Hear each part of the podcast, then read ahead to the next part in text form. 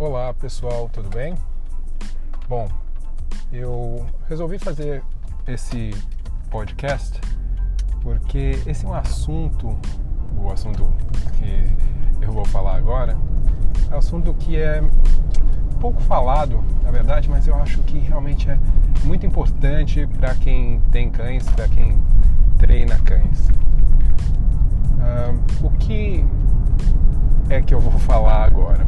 Bom, a gente sabe, e quem trabalha com cães uh, reconhece que um dos maiores problemas de se ter um cão é conseguir manter o bem-estar desse cão. Então a gente está sempre buscando o que são as coisas que podem favorecer esse bem-estar e quais são as coisas que podem prejudicar esse bem-estar. Uma coisa que é pouco falada, mas que realmente eu acredito que tenha uma influência muito grande no comportamento de cães no geral, é o fato de os cães, uh, pelo menos o estilo de vida da maioria deles, uh, terem que viver presos. E quando eu digo presos, eu não estou dizendo presos no quintal ou presos dentro de casa. Isso completamente, uh, assim, com certeza faz diferença no comportamento de cães, é óbvio. Mas eu vou falar aqui com vocês hoje sobre algo um pouco mais específico. O fato da gente ter que manter os cães presos na guia. E como isso pode influenciar o comportamento de cães uh, e gerar possíveis problemas. O, a guia ela é utilizada basicamente por uma questão de segurança, ou pelo menos ela deveria ser utilizada por uma questão de segurança. Ou seja, ela deveria ser um equipamento que não está ali para manter o cão ao nosso lado, ou forçá-lo a estar ao nosso lado, mas para ajudar a guiá-lo para os lugares certos e para também evitar, de, no caso de algum incidente, vamos supor, uh, você está andando com o seu cão e de repente passa um caminhão de lixo ao lado e faz um barulho muito alto, assusta seu cão, ele vai tentar correr e mas com a guia você teria essa segurança aí de estar tá mantendo ele ao seu lado, uh, evitando que uh, ele pudesse correr, ser atropelado, algo assim. Infelizmente, a guia hoje ela se tornou uh, um, um equipamento de contenção que basicamente tem sido utilizado para sanar ou, ou suprir o tutor de uma, um poder né, de, de controle do animal que na verdade deveria uh, não, não deveria ser uh, necessário uh, dado em vista que os cães eles são animais domesticados, existe uma história muito grande de convívio com as pessoas e conviver com as pessoas deveria ser algo que os cães uh, gostassem de fazer. Estar perto seria algo que eles gostassem de fazer. Obviamente que, como nós vivemos hoje em dia, uh, a gente não pode uh, correr o risco, entretanto, que mesmo que o cão goste de estar com você, que ele se afaste de você 10 metros e de, mesmo que depois ele volte Isso simplesmente pela forma que nós vivemos. Infelizmente, a guia ela é uh, para a maioria das pessoas, para a maioria dos uh, binômios, né, que a gente chama seria as pessoas com seus cães, a única coisa que mantém o cão perto das pessoas. E eu acredito que não seja simplesmente a única coisa que mantém o cão próximo às pessoas, ou como também seja o motivo pelo qual os cães querem tanto se afastar das pessoas. E aí que entra o ponto. O quanto a guia não simplesmente é um equipamento de contenção, mas é um equipamento que prejudica a relação entre as pessoas e seus cães.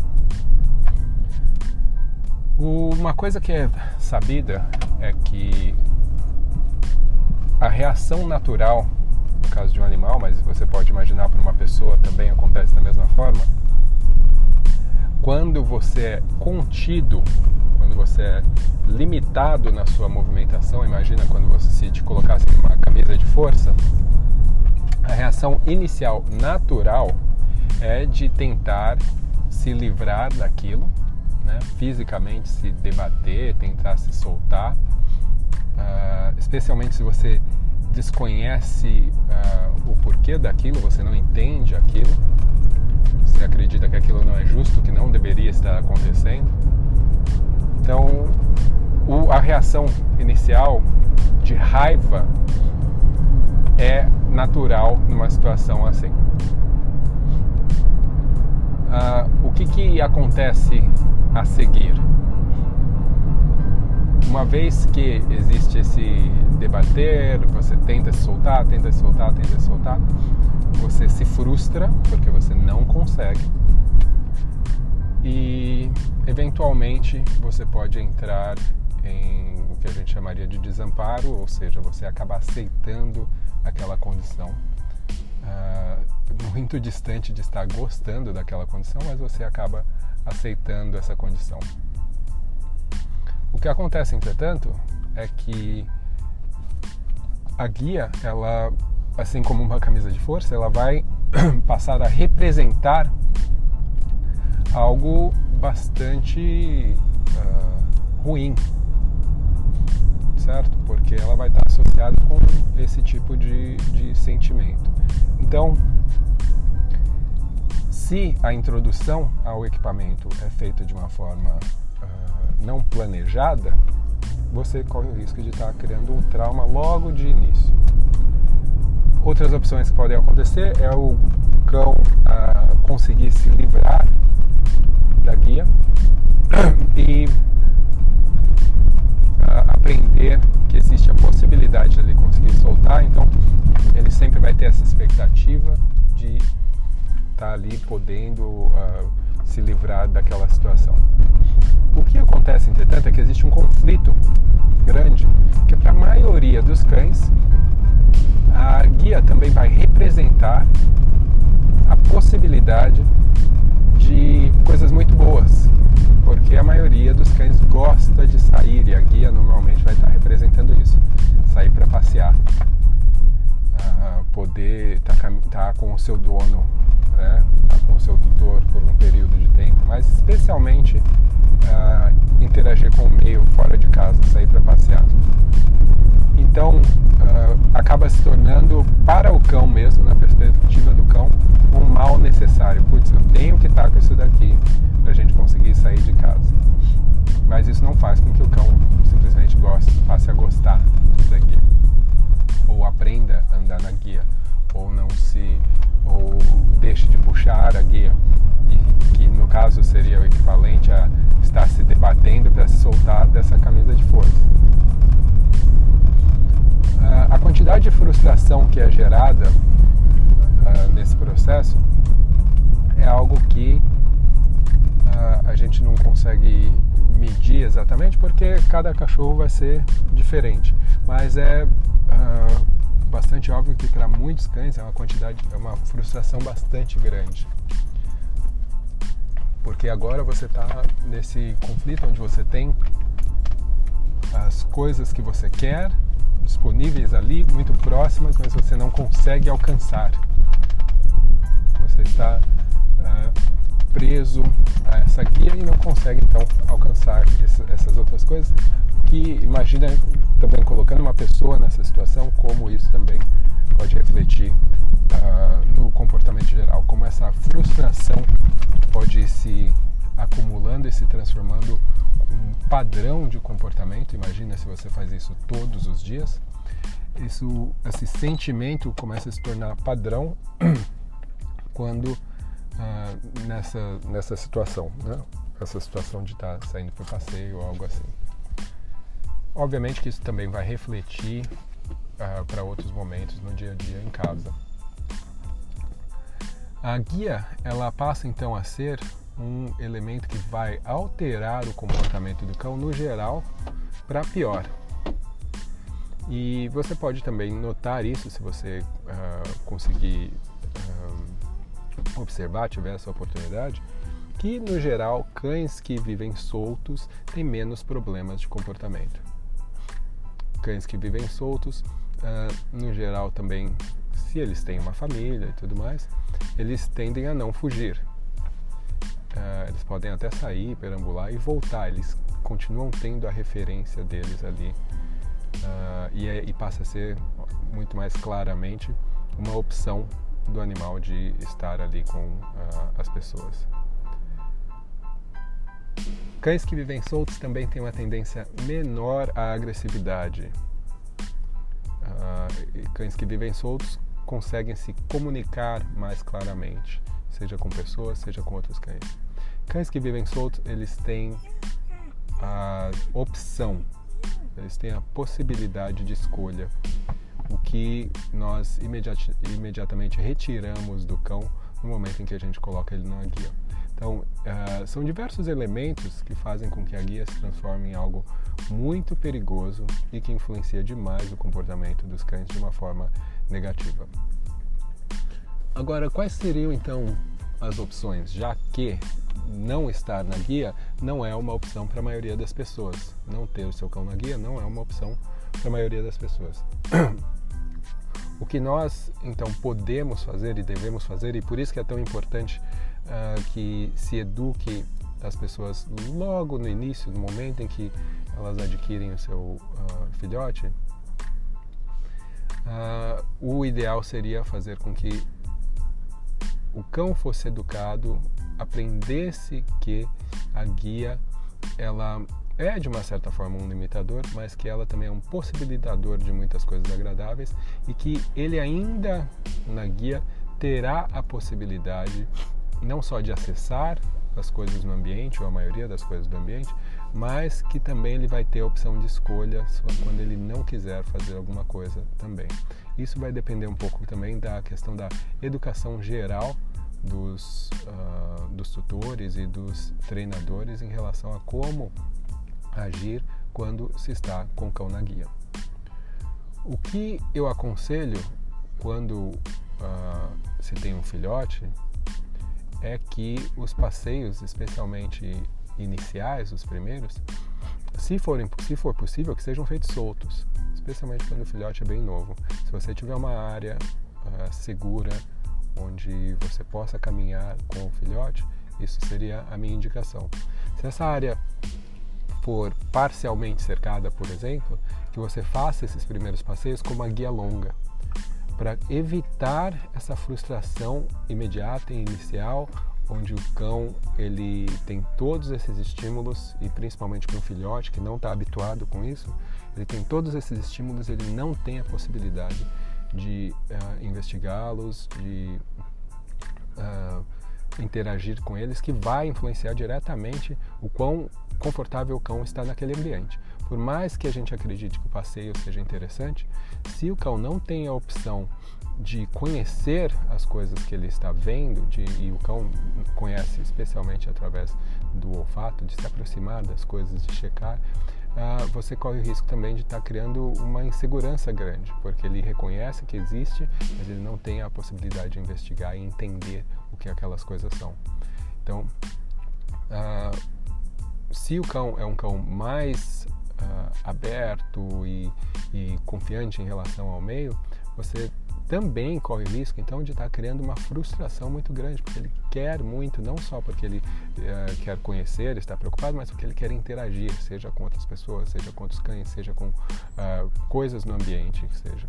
Então, uh, a guia longa te permite dar mais acesso a esse filhote de uma forma em que ele possa se sentir solto ou parcialmente solto menos frustrado e aprenda uh, que a presença da guia não necessariamente significa a frustração, não fazer essa correlação direta de que passeio e guia é algo frustrante, é algo uh, possivelmente negativo. Com o tempo, eu aconselho então uh, que essa guia seja reduzida em tamanho, especialmente quando você começa a passear em locais onde o cão não pode se afastar. Então, se você está andando numa calçada ou algo assim. Então, uh, quando essa guia, quando houver a redução de tamanho, essa guia vai precisar uh, vir acompanhada também de um treinamento. Então, esse treinamento ideal seria que fosse feito dentro de casa para ensinar o cão que a presença dessa guia mais curta, e quando eu falo curta, eu quero dizer uma guia que tenha uh, no mínimo um metro e meio de comprimento, mas que o cão aprenda que a presença dessa guia significa uh, que estar próximo de mim é, passa a ser muito vantajoso, passa a ser muito reforçador. Então, é, a presença da guia significa que uh, eu de repente vou ter muitos uh, petiscos para dar, que de repente eu vou eu passo a ser uh, um a, a, princípio um dispensador de comida, um dispensador de brincadeira, uma um, uma pessoa que vai gerar coisas continuamente coisas muito agradáveis. Então, isso é algo que uh, poderia ser feito, uh, ou na verdade deveria ser feito antes mesmo do passeio, uh, mas dentro de casa, como uma adaptação para essa a utilização dessa guia mais curta. Ok. O que eu não aconselho, pelo menos a princípio, que é, na verdade, pode até parecer um pouco contraditório, é o fato de você deixar um cão uh, passear com a guia uh, solta para que ele aprenda que a guia às vezes vai puxar e a guia às vezes vai uh, prender, né, vai travá-lo, mas que tudo bem, ele pode continuar andando. E por que que isso pode ser um pouco contraditório? Porque eu já falei que eu aconselharia usar uma guia longa, caso você não tenha um, um, a possibilidade de ter um, um, espaço onde o filhote possa estar totalmente solto. Uh, com a guia longa a gente tem que estar tá, tentando observar, provavelmente vai acontecer alguns momentos em que ele vai pisar e tudo mais, mas eu não faria isso com a guia curta, uh, porque eu quero que o cão associe que a presença da guia curta significa que uh, se ele sentir qualquer pressão no pescoço, que essa pressão significa que ele deve se redirecionar para mim, certo? E porque senão eu vou estar tá ensinando desde muito cedo para o filhote que se ele sentir qualquer coisa, qualquer pressão, que ele pode continuar caminhando, que ele não precisa uh, se preocupar ou olhar para mim ou qualquer coisa do gênero. Então eu acabo ensinando o filhote a puxar na guia desde muito cedo e, obviamente, isso é uma coisa que a maioria das pessoas não quer que aconteça. Uma vez tendo esse filhote então habituado com a ideia de usar a guia e uh, se manter próximo, né, por reconhecer que aqui vão ter próximo ao, ao, ao seu tutor coisas muito boas vão acontecer. O que a gente vai fazer é então também ensiná-lo. Isso daí já vai começar a acontecer um pouco dentro de casa e vai ser cada vez mais simples para o cão. Ensiná-lo a lidar com essa ideia de frustração, de limitação. Eu vou dar para ele a opção de estar perto de mim como sendo algo muito bom e o afastamento de mim quando usando essa guia uh, não vai resultar no que ele provavelmente está buscando porque ele não vai ter a possibilidade de se afastar porque ele tem esse limite da guia. Mas toda vez que ele ceder a guia, ele vai sentir essa pressão, provavelmente vai estar usando uma peitoral, uma coleira. Quando ele sentir essa pressão e ele sozinho reduzir essa pressão, ele novamente vai ser recompensado. Então, dessa forma, eu consigo ensinar para ele que a pressão, na verdade, na guia, uh, ele tem controle dela, porque ele sozinho pode se livrar dela uh, simplesmente recuando. E isso é algo que os cães têm que aprender, porque naturalmente, ao sentir a pressão, eles fazem força contrária, então só aumenta a pressão. E quando ele percebe isso, ele vai começar a sentir essa pressão não tanto como uma coisa tão negativa, tão frustrante assim. Então, é um processo, na verdade. Uma outra coisa que pode ser útil, e eu sei que isso pode ser. Uh, muitos treinadores vão discordar de mim, mas uh, avaliando e analisando por diversos anos e diversas situações em culturas diferentes, uma coisa que eu noto e que eu hoje em dia sou muito mais aberto é a utilização de guias retráteis, ou seja, a possibilidade do cão ter uma guia que permita que em algumas situações ele tenha mais espaço e outras situações ele esse espaço tenha que ser reduzido. Obviamente que em qualquer situação você tem que usar um equipamento de qualidade. Então as guias retráteis elas têm que ser de ótima qualidade, elas têm que ser de fita, né, e não de fios fininhos, mas de fita que é mais larga, ou seja, para evitar que aquilo se enrosque e, e, machuque a pessoa ou o próprio cão. Mas uh, isso é algo que eu vejo hoje em dia como um, um equipamento que pode ser bastante uh, benéfico, especialmente para cães que tem, uh, já estão muito frustrados com os passeios e eles poderem ter essa possibilidade de caminhar mais, de se afastar, de interagir mais com o meio, de andar mais rápido. Cães andam muito mais rápido do que a gente. Né? Então, uh, se utilizada corretamente, eu vejo como um equipamento que pode ser bastante uh, útil. Agora, lembrem que a guia retrátil, para que ela se estenda, o cão tem que puxar ela. Então ele tem que sentir um pouco de pressão, o que pode contradizer a ideia de ceder à pressão. Isso, entretanto, eu vejo que não é um problema, uh, pelo menos quando eu, eu uh, observo cães que utilizam a guia retrátil, eu noto que eles percebem muito claramente quando a guia realmente se trava e uma pressão mais forte acontece, mais firme acontece, e quando é a pressão natural da guia quando ela está solta. Então eles têm essa capacidade de perceber isso, para eles parece ser bastante simples, inclusive. Então isso não seria algo que eu me preocuparia, por mais contraditório que pareça.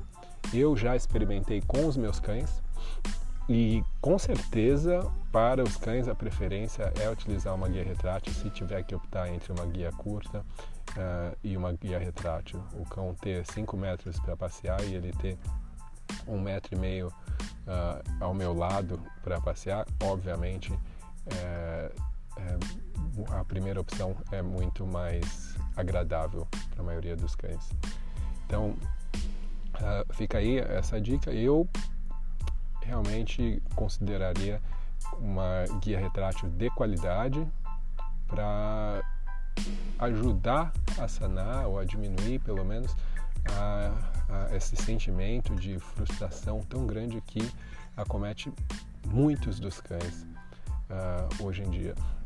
Uh, lógico que essa guia só vai poder uh, ter utilidade se eventualmente a pessoa levar esse cão para um lugar onde ele possa se afastar realmente. E daí isso vai depender também do que a pessoa consegue prover para o seu cão. Ter um cão que vai ter que ficar preso numa guia ou ficar dentro de casa para o resto da vida é algo que realmente não é uh, o mais divertido e aconselhável se você está pensando em ter uma saúde mental do cão. Uh, os cães precisam de mais espaço, eles precisam de outros estímulos, eles precisam de estímulo uh, físico e você tem que dar para ele também, para eles a opção de se aproximar de você. Você pode fazer da mesma forma que faria com uma guia curta, você pode também fazer com a guia retrátil e reforçar e recompensar o cão todas as vezes que ele uh, se aproxima ou fica mais próximo de você. Não teria problema nenhum, na verdade é o que nós aconselharíamos.